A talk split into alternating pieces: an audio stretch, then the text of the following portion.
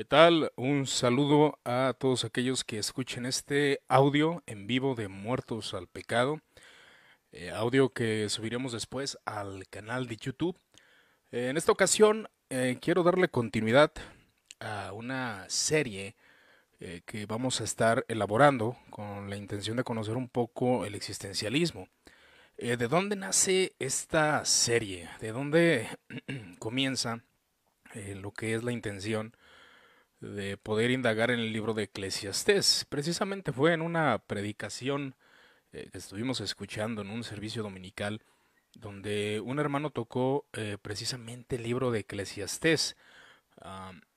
y curiosamente en este tiempo, eh, en cuanto a la filosofía y todos estos detalles que, que han entrado como a interesar por cuestiones de, eh, de cuestiones de defensa de la fe y de conocer las diferentes posturas, se comienza a trabajar en esta serie para poder dislucidar un poco las intenciones del escritor de Eclesiastés. Que bueno, eh, es curioso, eh, las filosofías, eh, obviamente encontramos ciertos vestigios, algo que naturalmente se empieza a dar entre las, pues ahora sí que el estudio de la teología y la filosofía, la filosofía y la teología van muy de la mano, aunque hay expositores que no lo creen, creo que entre más uno como cristiano va conociendo eh, diferentes posturas y sobre todo la filosofía, que vaya, es un hilo, la filosofía comienza desde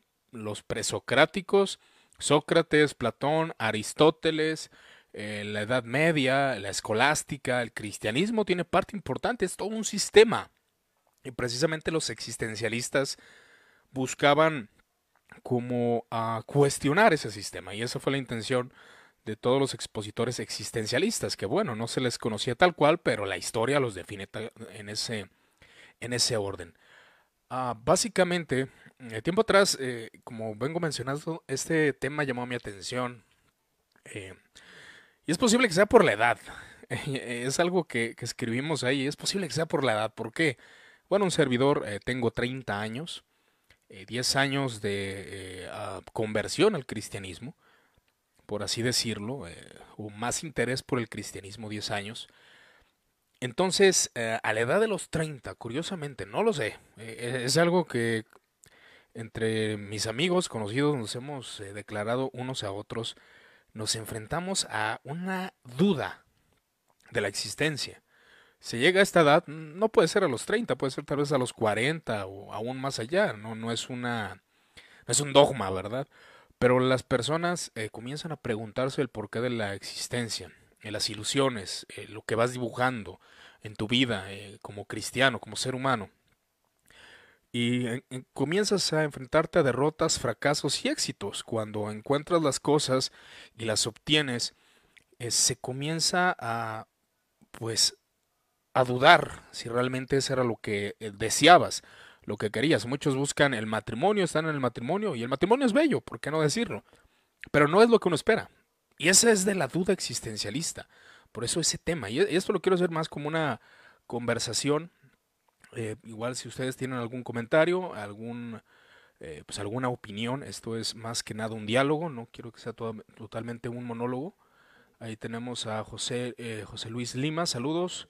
Tenemos a Jorge Hostos, a Rivera Mari y a Edison Torres Rodríguez. Saludos a todos ustedes. Entonces, eh, la idea, de hecho, de uno de los filósofos llamado Schopenhauer, eh, que en su filosofía eh, llega al absurdo, llega a decir, bueno, obtienes lo que deseas, pero no es suficiente. Y la conclusión de muchos de estos filósofos es, no hay motivo para vivir hay un absurdo y esto se debe a que filósofos eh, como Schopenhauer, ah, que era totalmente ateo, Friedrich Nietzsche, eh, comienzan a rechazar la idea de Dios, pero ah, cabe mencionar como lo menciona Friedrich en Así habló Zaratustra y otros escritos, la realidad es de que quitas a Dios y quitas una personalidad importante en el sistema. Por eso la muerte de Dios es lamentable, aún en su obra, pero obviamente él cree que se puede superar eso.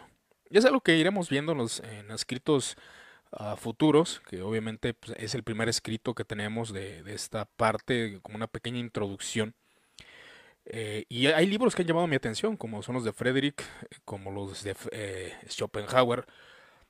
Son complicados. Muchas personas tratan de destruir o tratamos de que supuestamente entendemos una filosofía. El simple hecho que estamos en desacuerdo no es que entendamos una filosofía. La filosofía es profunda, la filosofía no es fácil de refutar, y es lo que puse en el escrito. No pretendo refutar los escritos o no pretendo acabar con esa filosofía, ya que son sistemas complejos. De hecho, hay personas dedicadas a intentar interpretar a Friedrich Nietzsche y, y, a otros exponentes filosóficos. Entonces, sí, obviamente no estás en acuerdo el cristianismo, como dirías eh, Soren Kierkegaard, eh, la realidad es de que él creía en, en un perfeccionamiento. Y hay algunos que llegan a considerar que no hay motivos ni perfecciones, sino que hay que aceptar la realidad tal cual y morir en el absurdo. Y precisamente el existencialismo es difícil de definir, eh, de, vaya, de definir, ¿no? ya que no es un sistema como tal. Encontramos existencialismo cristiano como también ateo y agnóstico. Y cada uno expone el porqué de las cosas. No es un sistema. No es un sistema como eh, una teología sistematizada. No son filosofías sistematizadas. Son un compendio de pensamientos que a fin de cuentas lleva a conclusiones, que son análisis antropológicos, la moral y la ética, que es un tema bastante importante y Cuelet Salomón, el predicador o el asambleísta, se introduce a un mundo existencial donde el hombre pregunta ¿qué de mi existencia?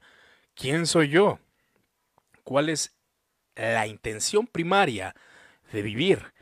Entonces, como mencionaba y aún en el escrito se menciona, no pretendemos refutar o acabar con las ideas de estos personajes famosos en este género literario. Yo creo que será ridículo. ¿Por qué? Porque es ridículo, hermanos. La verdad, somos bastante ridículos cuando pretendemos refutar alguna idea sin conocerla. Y ese es el problema, porque son sistemas complejos, son sistemas de años. Eh, hay personas que logran interpretar a estos filósofos, pero hasta cierto punto. Entonces era simplista eh, tratar de minimizar la filosofía o los pensamientos de estas personas. Obviamente, eh, vuelvo a mencionar, hay cosas en las cuales nosotros vamos a estar desacuerdo por nuestro sistema, por el cristianismo, porque el cristianismo se caracteriza por esperanza. Y no es nuevo, nosotros vemos una sociedad eh, quebrantada, pero el cristianismo es importante en la formulación de nuestra sociedad. El cristianismo tuvo mucho que ver la moral y la ética. Así que en el existencialismo, aparte que encontramos eh, ateo, agnóstico y cristiano, hay, tres tipos de existencialismo, los cuales son interesantes conocer desde un análisis, desde una perspectiva cristiana y considerar, porque son buenas preguntas. ¿Quién nos ha preguntado quién soy yo? ¿Por qué mi vida padece? ¿Por qué, por qué el sufrimiento? Y Job y Eclesiastés eh, son dos libros de la Sagrada Escritura que no ocultan esos momentos oscuros en la vida del ser humano. Curiosamente, el cristianismo moderno intenta ocultar eh, la vida oscura, que no es fácil vivir en piedad, los pecados, las transgresiones, la inmoralidad, la iniquidad, la inmoralidad y corrupción dentro de un sistema religioso. Pero eh, Salomón, por así decirlo, ya que en el escrito mencionamos que Salomón es muy probable que no haya sido el autor de Eclesiastés, esa es una realidad. Entonces, encontramos buenas ideas, no es mala la materia existencialista, así que en, esto, en estos escritos es probable que toquemos eh, pues algunos argumentos, no, tal vez no, pero sí quiero conocer eh, qué piensa Salomón de esto, y de hecho es un libro que tenemos a nuestras, en nuestras manos. Entonces, en, una lectura eh, básica, el existencialismo de Eclesiastés se me hizo muy semejante a varias literatura de, la existencia, las mismas preguntas, las mismas objeciones, los mismos puntos mm, que da este tipo de filosofías. En mi vida cristiana lo he visto desde otra óptica y, y es algo que el teólogo y el filósofo va creciendo en ese punto de vista, es la realidad. Que nosotros eh, al leer las escrituras no, lo vemos con la, no la vemos con la misma óptica. No siempre eh, se utiliza la misma óptica para interpretar los textos de la Sagrada Escritura y obviamente eh, también quiero considerar que no estoy utilizando la filosofía existencialista para interpretar los textos de Eclesiastés. Pero es interesante tratar de jugar con los pensamientos y poder ligar ciertos aspectos. Entonces, Eclesiastés no es un libro nihilista, ya que este libro no nos deja en el absurdo y sin propósito. No nos deja, ah, ya que muchas filosofías quedan en el absurdo. Entonces, si no hay moral, si no hay eterno reino celestial, si no hay infierno, es absurdo, puedo vivir como yo quiera, no hay objetivos morales, no hay una esperanza. Pero el libro de Eclesiastés le da ciertas miradas a estas filosofías. Y es curioso porque algo que debemos de entender, y creo que es una realidad, es de que la filosofía no, eh, no son pensamientos aislados, ¿no? Eh, nosotros podemos leer a cierto filósofo, a cierto escritor, y son cosas que el ser humano se pregunta, cosas que todo hombre eh, tiene la duda de ciertos aspectos. Así que el libro de Eclesiastés, eh, vuelvo a mencionar, le da una mirada a estas filosofías.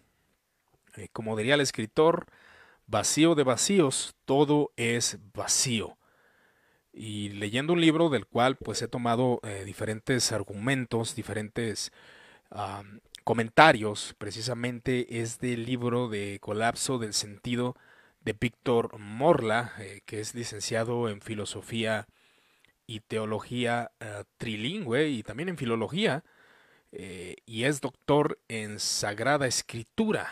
Este libro es bastante bueno y algo bastante curioso que a veces nos enfrentamos a ciertas opiniones, a ciertos puntos de vista dentro de un sistema eclesiástico, un sistema aparentemente ortodoxo.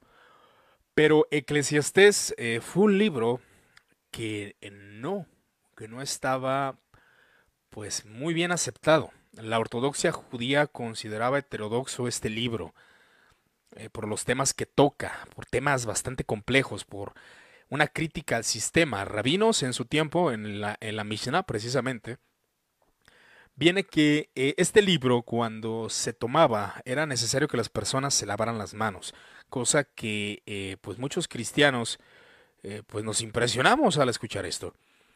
¿Por qué? Porque es un libro que nosotros consideramos sagrado, pero ese libro en su tiempo fue víctima de muchas críticas. Pero la mención de Elohim la mención de aún de Salomón, la aparente autoría de Salomón, trajo a la mente de estas personas que era necesario aceptar este libro. Vamos a aceptarlo y dicho y hecho, bueno, se aceptó, por eso lo tenemos en el canon de las Sagradas Escrituras.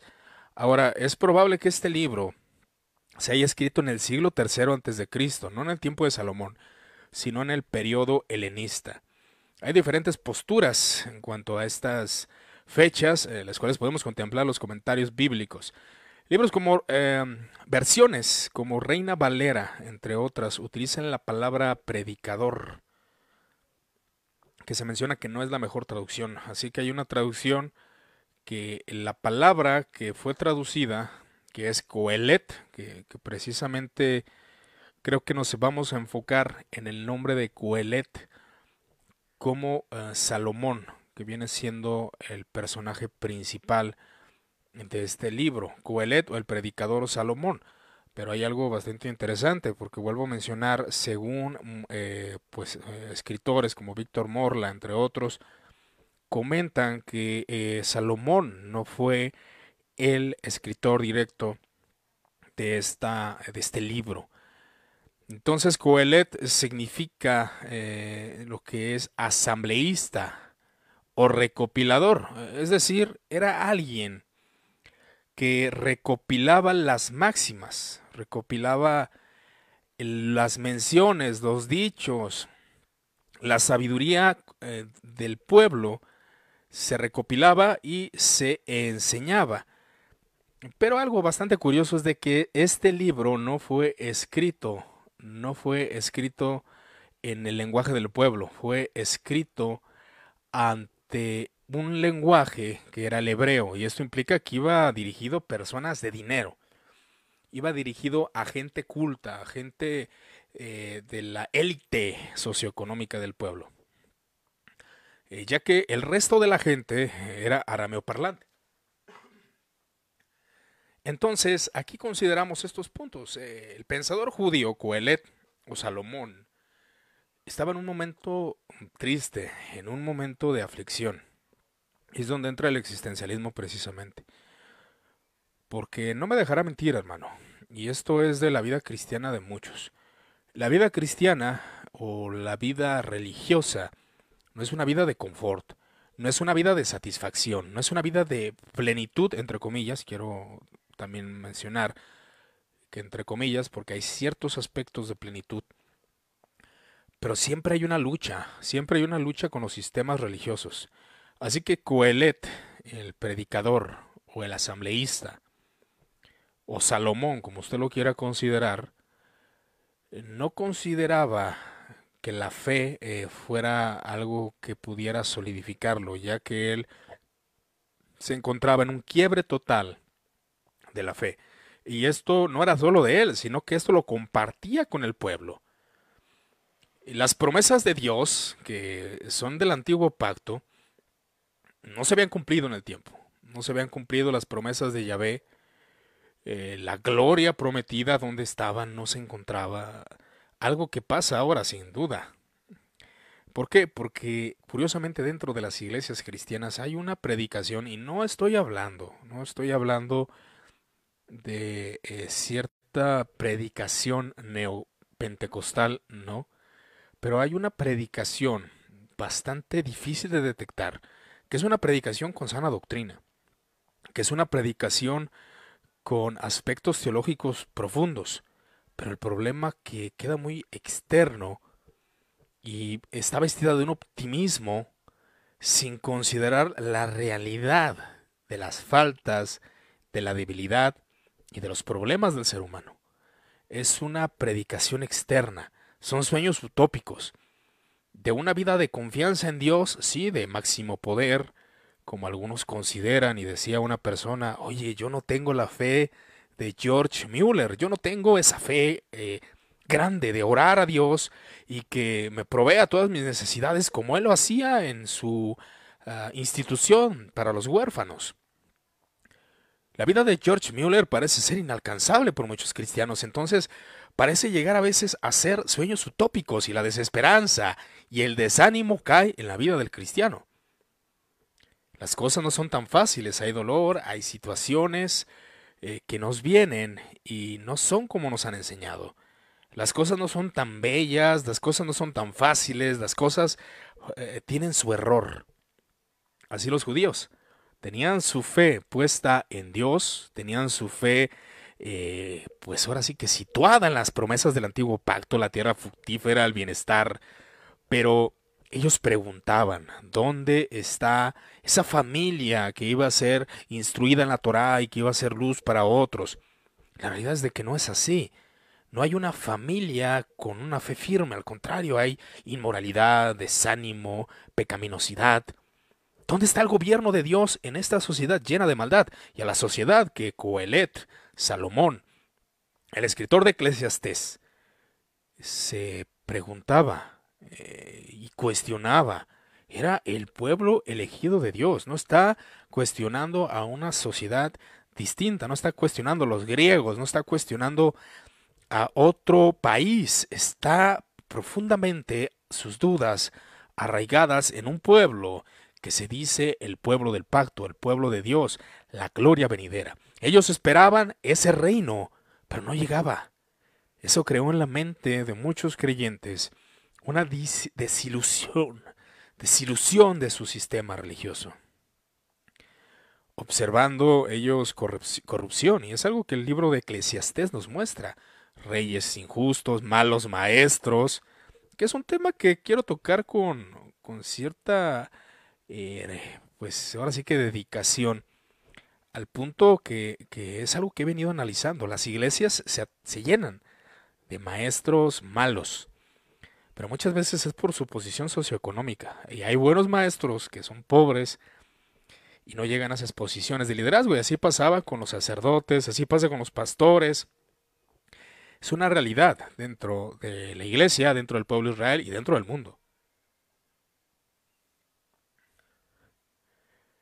Las dudas se empezaban a, sentar en Israel. La fe, la política, eh, estaban siendo mal manejadas. No había una realidad de, de poder palpar ese reino de Dios en la tierra.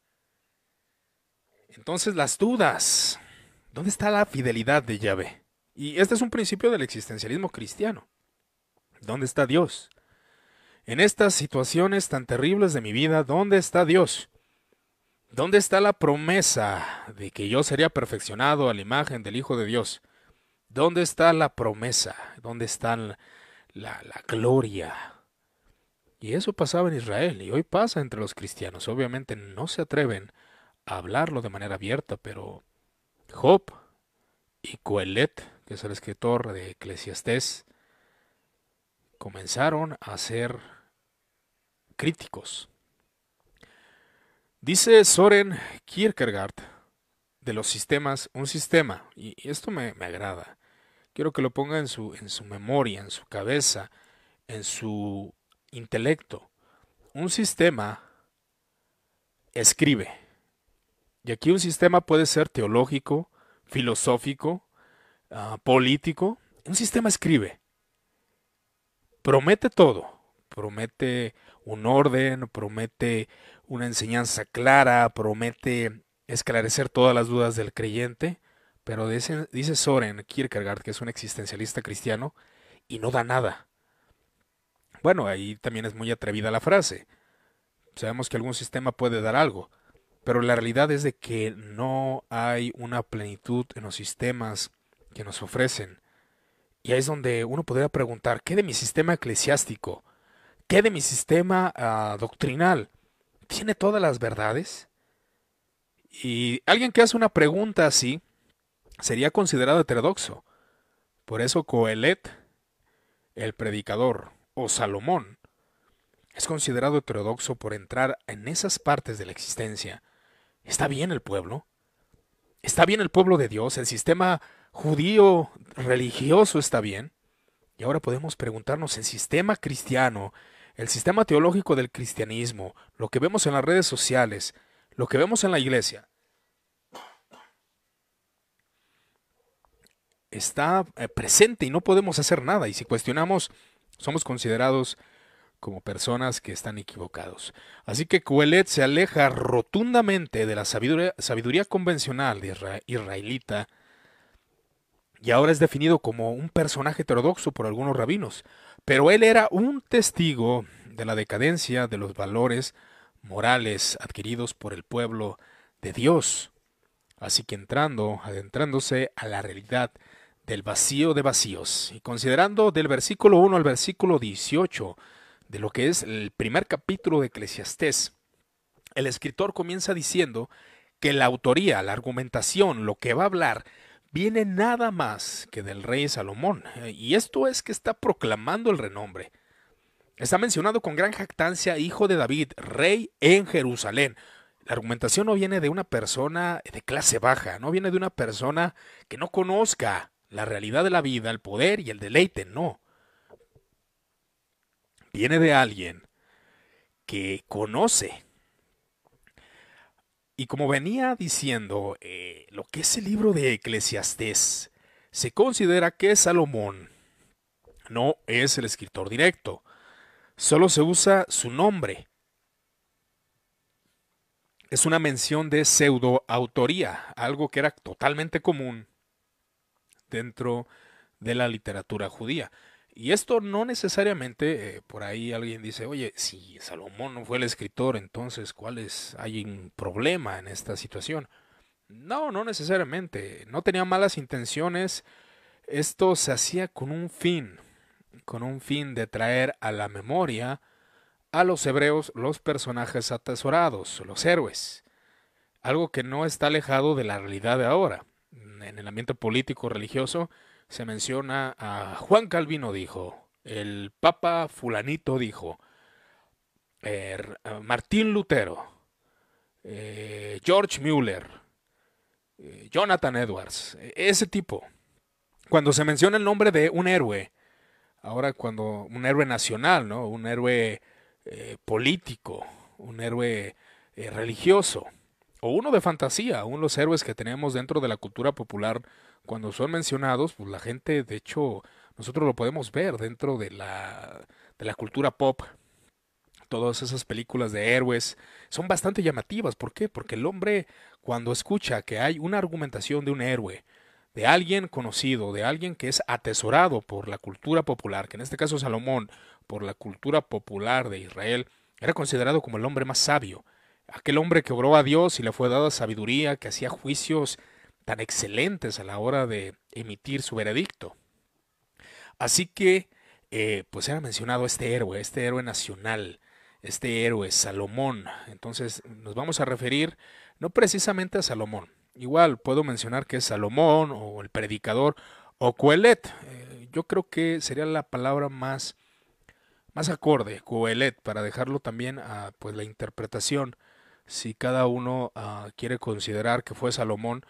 Pero la sabiduría que se recopila es considerado que haya sido un maestro, un maestro famoso dentro del pueblo de Israel que utiliza Salomón para esta argumentación. Eh, ya sea cualquiera de las interpretaciones que se pueda decir, vamos a considerar los argumentos. Entonces, ¿qué mejor para hablarnos de la vida que nuestro héroe, con experiencia en la sabiduría, y no solo en la sabiduría, sino en el deleite? Salomón es considerado un símbolo de luces, sí, de gran gloria. Jesús utilizó el nombre de Salomón, y aún Salomón con su gran gloria, y ese sermón también lo vamos a considerar en estas eh, pues vaya en estos capítulos, eh, es un símbolo de luces, de gloria, pero también de sombras, de su inmoralidad, de su idolatría, eh, de su maldad. Un héroe con dos caras. Entonces el escritor Coelet comienza con las palabras vanidad de vanidades que yo creo, yo creo, y no solamente yo, sino que en algunos libros que estuve consultando, se menciona la palabra vacío de vacíos, o sea, todo es vacío, todo eh, no tiene sentido. Y es donde eh, cabe eh, acorde con la filosofía existencialista, ya que Schopenhauer y algunos, y algunos otros filósofos consideraban el hastío de la nada, de que nada tiene sentido, todo es dolor, así como el mismo escritor de Eclesiastés dice, es dolor, es conocer la riqueza, conocer la sabiduría. Todo es dolor, es vacío. Entonces, entonces, en las palabras que deseo yo enfocarme es precisamente en eso, vacío de vacíos. Este argumento eh, nos introduce a lo que es eh, la filosofía existencialista. Este nombre de existencialismo eh, se le reconoce al filósofo Soren Kierkegaard, entonces, los razonamientos nos enfocan al sentido de la existencia, que es lo que se encarga precisamente de la filosofía existencialista. Ahora, como decía un buen amigo por ahí, la filosofía existencialista, eh, para comprenderla se necesita conocer la filosofía pasada. Eh, o sea que la filosofía existencialista, existencialista perdón, construye en pensamientos de filosofías pasadas. En la filosofía griega, en la escolástica, en el cristianismo, empieza a construir y comienza a cuestionar el sistema, por eso se, considera la existencia. Pero algo que es eh, de considerar y de entender, y es una realidad de todos los seres humanos. Todos los seres humanos eh, perseguimos el poder, todos los seres humanos perseguimos la gloria. Pero cuando la tienes, ¿de qué sirve? Si la obtienes, ¿qué sigue después? ¿Era lo que buscabas? ¿Y cómo se puede retener? Y son preguntas que, debemos hacernos. Y eso no significa que cuando tengamos todo vamos a ser felices, porque a cualquier ser humano que se le pregunte, que se le cuestione, la riqueza te hace feliz, la gente va a decir que no. Pero la realidad es de que todos buscamos tener. Todos buscamos la riqueza. Y en ese esfuerzo podemos encontrarla, podemos tenerla, pero hay, otras, hay otros problemas dentro de la existencia del ser humano. No solamente es el dinero. Entonces, si yo muero, ¿de quién será lo que yo he obtenido? Mi nombre será olvidado, y ese es el dolor de cada ser humano. Mi nombre será olvidado. Mi nombre será pisoteado. Mi nombre no será recordado. Mis hijos me olvidarán. Mis nietos me olvidarán. Pero dice Coelet, vacío de vacíos. Todo es vacío, dijo Coelet. Ahí nos está dejando en un sinsentido. Todo, ¿qué es todo? Todo, realmente todo. Aquí se refiere a todo es vacío. El sistema religioso, el sistema político, todo es vacío. La política no, no está solucionando los problemas de Israel. La, la religión, el sistema judío, el sistema de sacrificios no está operando como quisiéramos.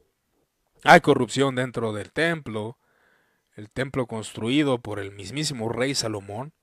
Eh, las mismas cosas que vemos ahora, hay corrupción dentro de la iglesia, hay corrupción dentro de los ministros, solo buscan el dinero, tapan la inmoralidad y no se corrige y no es la perfección que nosotros quisiéramos. ¿Qué provecho tiene el hombre de todo su trabajo, del dinero que recolecta, de su matrimonio, de, su, de, ser maestro, de ser religioso, con que se afana debajo del sol? Generación va y generación viene, mas la tierra siempre permanece.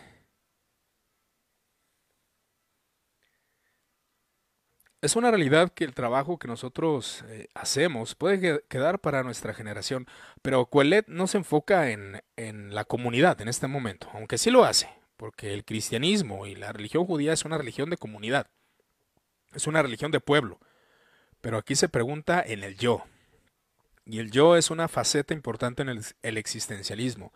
¿Quién soy yo? ¿Cuál es mi constitución? ¿Cuál es mi meditación? ¿Qué soy yo en esta tierra? ¿Qué pasará conmigo? cuestiona Coelet de una forma individualista. Pero curiosamente no se ha preguntado usted. Hay quienes no obtienen la gloria y el poder. Y ellos luchan cada día, cada momento, cada instante luchan por obtenerla, pero no la logran. ¿De qué sirvió para este ser humano tener una vida sin contentamiento, buscando la buena posición? Pero jamás se pudo obtener por desigualdades. Eso es una realidad. Y Coelet precisamente se enfoca en eso, que es el trabajo con el que el hombre se afana día con día. Y aquí nosotros lo podemos generalizar. Está el ser humano, está el hombre que busca obtener la gloria y no la encuentra. Otros eh, viven con contentamiento, pero se preguntan, ¿qué ha sido de mi vida? Todo fue correr tras el viento, todo es vacío, nada tiene sentido, todo viene y va, no hice, no me esforcé. Entonces nos encontramos ante el hastío del eterno retorno. Todo vuelve a retornar, todo vuelve a ser lo mismo. Y este del hastío es precisamente uno de los términos que utiliza la filosofía existencialista. Hastiado de la vida, hastiado de la riqueza, obtuve lo que quería, pero ahora ¿qué sigue? La vida no tiene sentido el eterno retorno. El hombre muere y nace otro que quiere la riqueza, que quiere el poder, muere y nace otro. Y esa, eh, se vuelve a repetir y está la posición alta, la posición baja, la posición media. Ningún ser humano está satisfecho. Entonces Coelet dice, los días pasan y nada detiene su curso. Es donde menciona los textos del versículo 5 al versículo 6, mencionando la naturaleza, los ciclos de la naturaleza. Así que las guerras en la política, los debates religiosos de que no, que la doctrina de tal, de, la reforma, la doctrina católica, la doctrina, todos los problemas que se empiezan a repetir no son nuevos. El judaísmo enfrentó sus polémicas, el cristianismo enfrentó sus polémicas, las doctrinas griegas. Vemos a un Sócrates levantándose contra el sistema o aparente sistema, que pues, tampoco no era un sistema tal cual la religión griega, pero se levanta en contra de ellos, se levanta, levanta en contra de la política, se levanta en contra de los sofistas y muere, un mártir. Y, vemos mártires dentro del protestantismo, mártires dentro del catolicismo, mártires en diferentes eh, sectores religiosos. Vaya, todo se vuelve a repetir. Los problemas en la sociedad, los problemas en la familia, las soluciones ofrecidas a los males, no son nuevas y todas estas cosas, llega el momento en la vida del hombre, como dice el mismo Coelet, todas las cosas cansan, son fatigosas, más de lo que el hombre puede expresar. Solo ah, llegas a mencionar, estoy hastiado de las polémicas, estoy hastiado del mundo, estoy hastiado aún de la religión y cae en esos aspectos. Nunca se hace el ojo de ver ni el, ni el oído de oír. Y obviamente esto no lo mencionan los cristianos, pero Coelet se atreve. Las cosas son fatigosas, las cosas no tienen aparente sentido. Hay dolor, hay sufrimiento. Los sentidos no se cansan. Entre más leemos, nuevos temas queremos conocer. Entre más vemos, más deseamos. Entre más doctrina, entre más ciencia, y llegas a cierta posición teológica, pero te gusta otra, cambias, se transformas, nada te convence. Entre más dinero, más codicia. Nunca llegamos a la plenitud de los deseos. Todas las explicaciones de la vida, del mundo, hastían, son ineficaces para darnos plenitud. Y me atrevo a decir que aún dentro del cristianismo. Y son cosas que debemos de considerar en muchos aspectos de la teología y de la doctrina y de la filosofía. Así que adentrándonos a estos puntos de perspectiva, las circunstancias que nos rodean, los puntos de vista, realmente no hay nada nuevo bajo el sol. Filosofías van, filosofías vienen, teologías entran, llegan. Los conflictos dentro de la iglesia, dentro de la eclesiología, dentro de la herejía que se le considera no son nuevas. Siempre las nuevas sectas, los pensamientos, el rechazo al Antiguo Testamento, marcionismo, no es nuevo. Siempre hay repeticiones. Como dirían por ahí, esto es un déjà vu. La vida no tiene nada nuevo y Coelet se enfoca en eso. No hay nada nuevo debajo del sol. La teología, la política, entre otras ciencias. Y curiosamente todos acudimos al pasado. De hecho, lo antiguo siempre tiene más valor y usted lo puede ver. Lo vemos en la música, en el cine, en la iglesia. En todo se encuentra el deseo de ir al pasado. La música era mejor en el pasado, el cine era mejor en el pasado.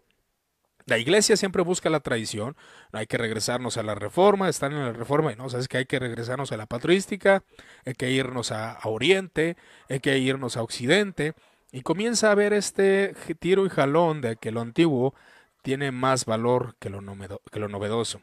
Y dice Quellet, hay algo que se puede decir, he aquí esto es nuevo. Ya fue en los siglos que nos han precedido, no hay memoria de lo que precedió, ni tampoco de lo que sucederá, habrá memoria en los tiempos que serán después. Entonces todo lo aprendido se olvida, y la gente tiene que leer su historia para entender las cuestiones.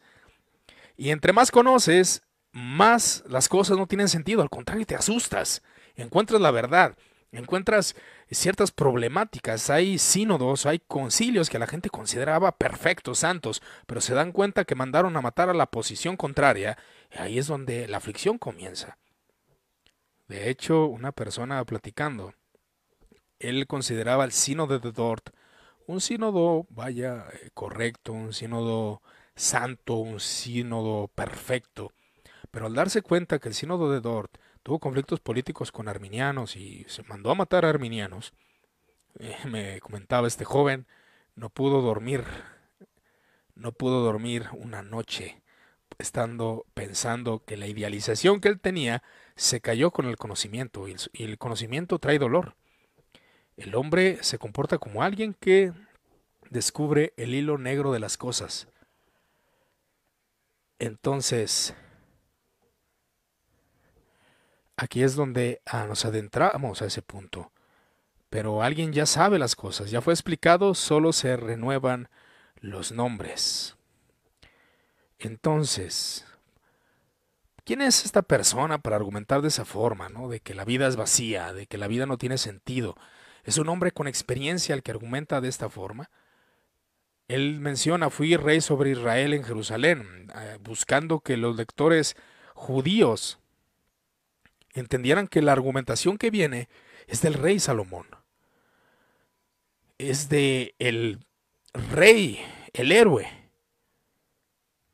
entiendan esto, esta sabiduría que viene viene de los reyes, viene de los sabios, viene de los conocidos. Salomón se ocupó del penoso trabajo que dio Dios a los hijos de los hombres, comenta el escritor. Así que es un punto importante. Aquí comenta una persona si Eclesiastés es la respuesta de Dios al existencialismo. ¿Por qué escribe un autor desconocido y no el hombre más sabio de su tiempo? Eh, bueno, quiero creer que tu pregunta eh, va enfocada en ese punto. Eh, este es una, una postura entre el mundo académico, si Salomón escribió este libro o no. Independientemente se haya, haya sido este, escrito de esta forma, la sabiduría del libro de Eclesiastés fue considerada como inspirada por Dios, independientemente si Salomón la escribió o no la persona que haya escrito, si fue Salomón, obviamente viene de la sabiduría o del hombre más sabio de su tiempo. Pero si la escribió un maestro reconocido dentro del judaísmo, de todas formas fue inspirado por Dios y trae sabiduría. Trae conocimiento. Es, un tipo de literatura nada más. A fin de cuentas, este libro de Eclesiastés es inspirado por Dios. Este libro de Eclesiastés tiene sabiduría divina. Y es algo que debemos nosotros considerar en esos aspectos.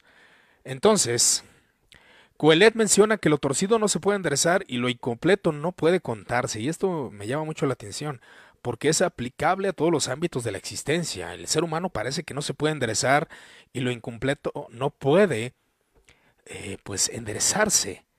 Los esfuerzos parecen vanos en muchas circunstancias de la vida. ¿Se puede enderezar lo torcido, contar lo incompleto? Es una pregunta. Pero aquí es donde entra la esperanza del reino derecho y completo, en base de una esperanza judeocristiana, que es la esperanza del cristianismo, el reino de los cielos, que traerá la, el acabos, el término de la corrupción y de la iniquidad.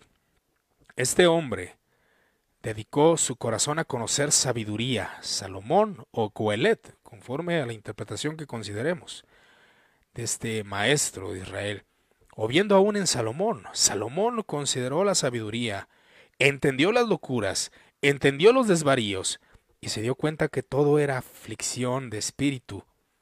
Porque en la mucha sabiduría hay mucha molestia, en conocer hay mucha hay molestia. Y quien añade ciencia añade dolor. Schopenhauer, vuelvo a mencionarlo porque este, este hombre sí era bastante negativo, decía que todo era dolor Tener riqueza era dolor. Ser pobre era dolor. Estar casado era doloroso. Eh, como decía Soren Kierkegaard, ¿estás soltero? Eh, es malo estar soltero. Estar casado parece ser malo. Si estás soltero te vas a arrepentir de no casarte. Y si estás casado te vas a arrepentir de haberte casado. A fin de cuentas, el dolor está en cualquier área de la vida. Si eres rico, no estarás escaso de dolor. Si eres pobre, no estarás escaso de dolor. Si eres de clase media, no estarás escaso de dolor. Pero Salomón se enfoca al conocimiento. El conocimiento atrae dolor. El conocimiento de las cosas, como vengo diciendo, el conocer aún las decadencias de nuestros héroes conocidos, la reforma protestante, conocer que hubo corrupciones dentro de la iglesia, y esto es muy común cuando algunos cristianos comienzan a ver la corrupción de su pastor, los desvaríos, la manipulación, el conocimiento que ellos ahora adquieren, pues ¿qué les trae dolor? Entonces el conocimiento, eh, ya sea teológico, filosófico, aún de la vida cotidiana, trae virtud en ocasiones. Pero conocer abre nuestros ojos a la realidad, y el abrir nuestros ojos a la realidad es el choque existencial más fuerte que un ser humano puede tener al saber que las cosas no son como nosotros creíamos en ignorancia, esto nos trae dolor. Pero también nuestro héroe Salomón conoció las locuras, conoció los deleites, conoció los placeres desenfrenados que ofrece la vida. Él no vio de lejos las cosas, al contrario, las probó. Y se dio cuenta de que todo era dolor. Aparentemente en el capítulo 1 no se hace mención de la persona que le dará sentido a nuestra existencia. Es, referente o me refiero a Elohim, a Dios. Pero Cualet en este capítulo nos introduce a que prestemos atención, ya que alguien bastante importante va a hablar. ¿Qué es todo mi trabajo? Es el enfoque que él quiere mencionar. ¿Qué es todo mi trabajo que hago día y día? ¿Realmente soy una persona trascendental? ¿Hay algo nuevo en el mundo que no haya ocurrido hace mil años, dos mil, tres mil, cuatro mil años? El conocer la sabiduría de la rectitud y de la ética y de la moral, y la inmoralidad y las locuras, ¿es la plenitud? Él contesta que solo ha visto dolor, y ahí es donde nos deja, el existencialista, aparentemente. ¿Qué sentido tiene mi existencia? ¿Qué es lo que busco? ¿Qué es mi gloria? ¿Tiene todo algún sentido? Todo esto lo vamos a ir viendo en los próximos capítulos, ya sea en escrito y también el audio de la lectura, y esto pues viene siendo una explicación de lo que es el texto. Hoy voy a leer o dar eh, lectura, vaya a los comentarios, aquí menciona, alguien dijo existencialismo, precisamente hay aquí existencialismo. Dice, el existencialismo golpeará a todos los hombres en la cara, sí o sí. Ante la angustia dejamos de pensar en el, en el pesar común. Ahí solo decimos por qué sufro yo, y es una realidad. Seas cristiano o no seas cristiano, y aún Job se considera como él. Dios, ¿por qué me has abandonado? Si yo era justo, si yo era recto, y comienza a hablar su justicia. Y es un libro también que podemos introducirlo a este tipo de literatura existencialista. Ahora no quiero decir que sea rotundamente existencialismo, pero eh, la realidad es de que es muy parecido. Y son cosas que se tocan, ya que en el, eh, precisamente en varios libros, en el Gilgamesh, si no me equivoco, ahí menciona puntos interesantes acerca de lo eterno, acerca de la realidad del mundo, acerca del deseo de la, de la plenitud, la angustia. Y aún Soren, en su existencialismo y melancolía, él creía, y es lo que muchos cristianos creemos, en el perfeccionamiento. El cristiano va siendo perfeccionado y esa es la esperanza. Pero ¿qué pasa si el cristiano que va en un camino de perfección cae en transgresión? ¿Qué pasa? Todo se desmorona. ¿Dónde está la perfección? ¿Qué no se supone que debo ir de gloria en gloria, de victoria en victoria? Y caí y descendí a lo profundo. Y esa es la lucha existencial del cristiano.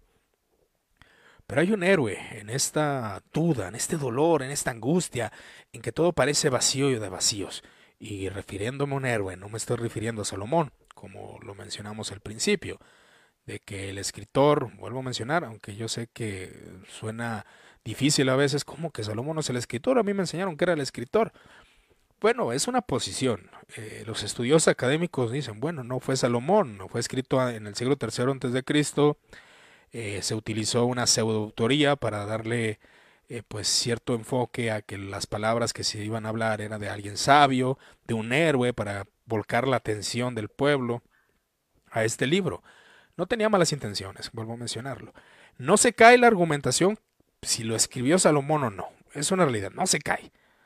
Eh, la argumentación continúa y la argumentación es fuerte.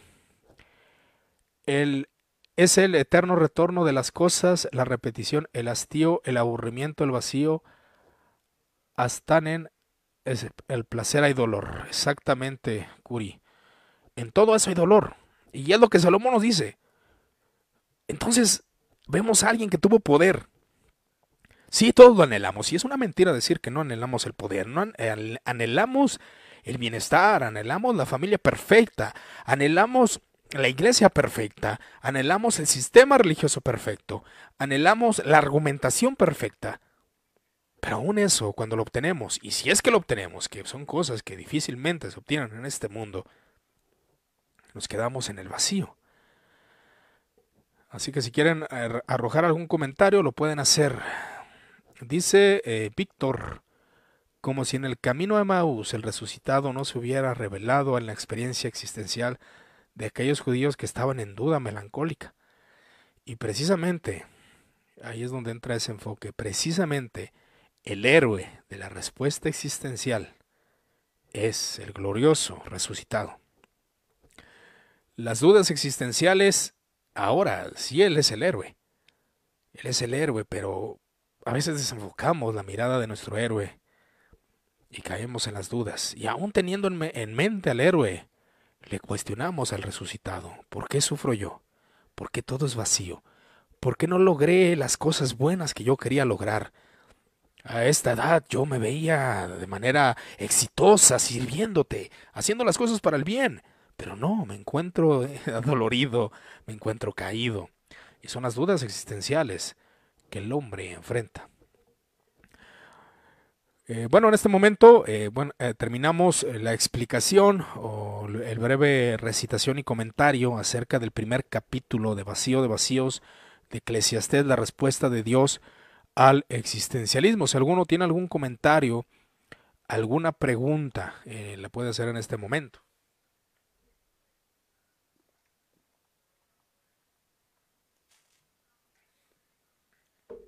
Así que vamos a continuar eh, los estudios, introduciéndolos un poco, eh, vamos a dar vistazos o pequeñas referencias a los filósofos existencialistas y no nos vamos a adentrar tanto, pero eh, es interesante conocer pues esta postura, este libro del existencialismo, la respuesta de Dios a todo esto. Y es algo que se compagina, el hastío, el dolor, el absurdo, todas esas cosas. Son situaciones que vemos en la vida y en la filosofía existencialista. Y hasta el café me parece absurdo. Entonces, aquí aparentemente Salomón, o preferentemente voy a mencionar como Coelet, el escritor de Eclesiastés, nos deja en el dolor, nos deja en todo es inútil, todo es vacío. Pero nos va a seguir contestando y como venía mencionando, este libro no nos deja en el absurdo, no nos deja en el absurdo, no nos deja en el vacío. Eh, te doy gracias por tu atención. Eh, cualquier duda y comentario, pues puede dejarlo ahí en la caja. Eh, seguiremos haciendo los escritos y también las grabaciones de los audios. Ok, parece que no hay ningún comentario más, así que vamos a terminar la transmisión y les agradezco su atención. Gracias por escuchar este audio.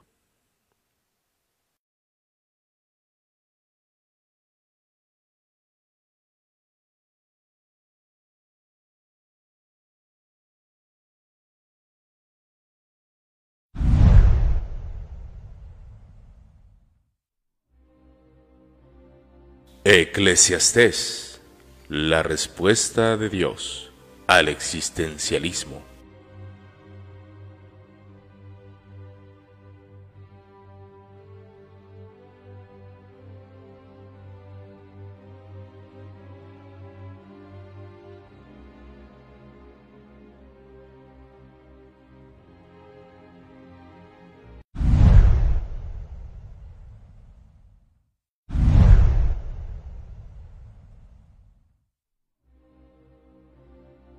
Eclesiastés, la respuesta de Dios al existencialismo.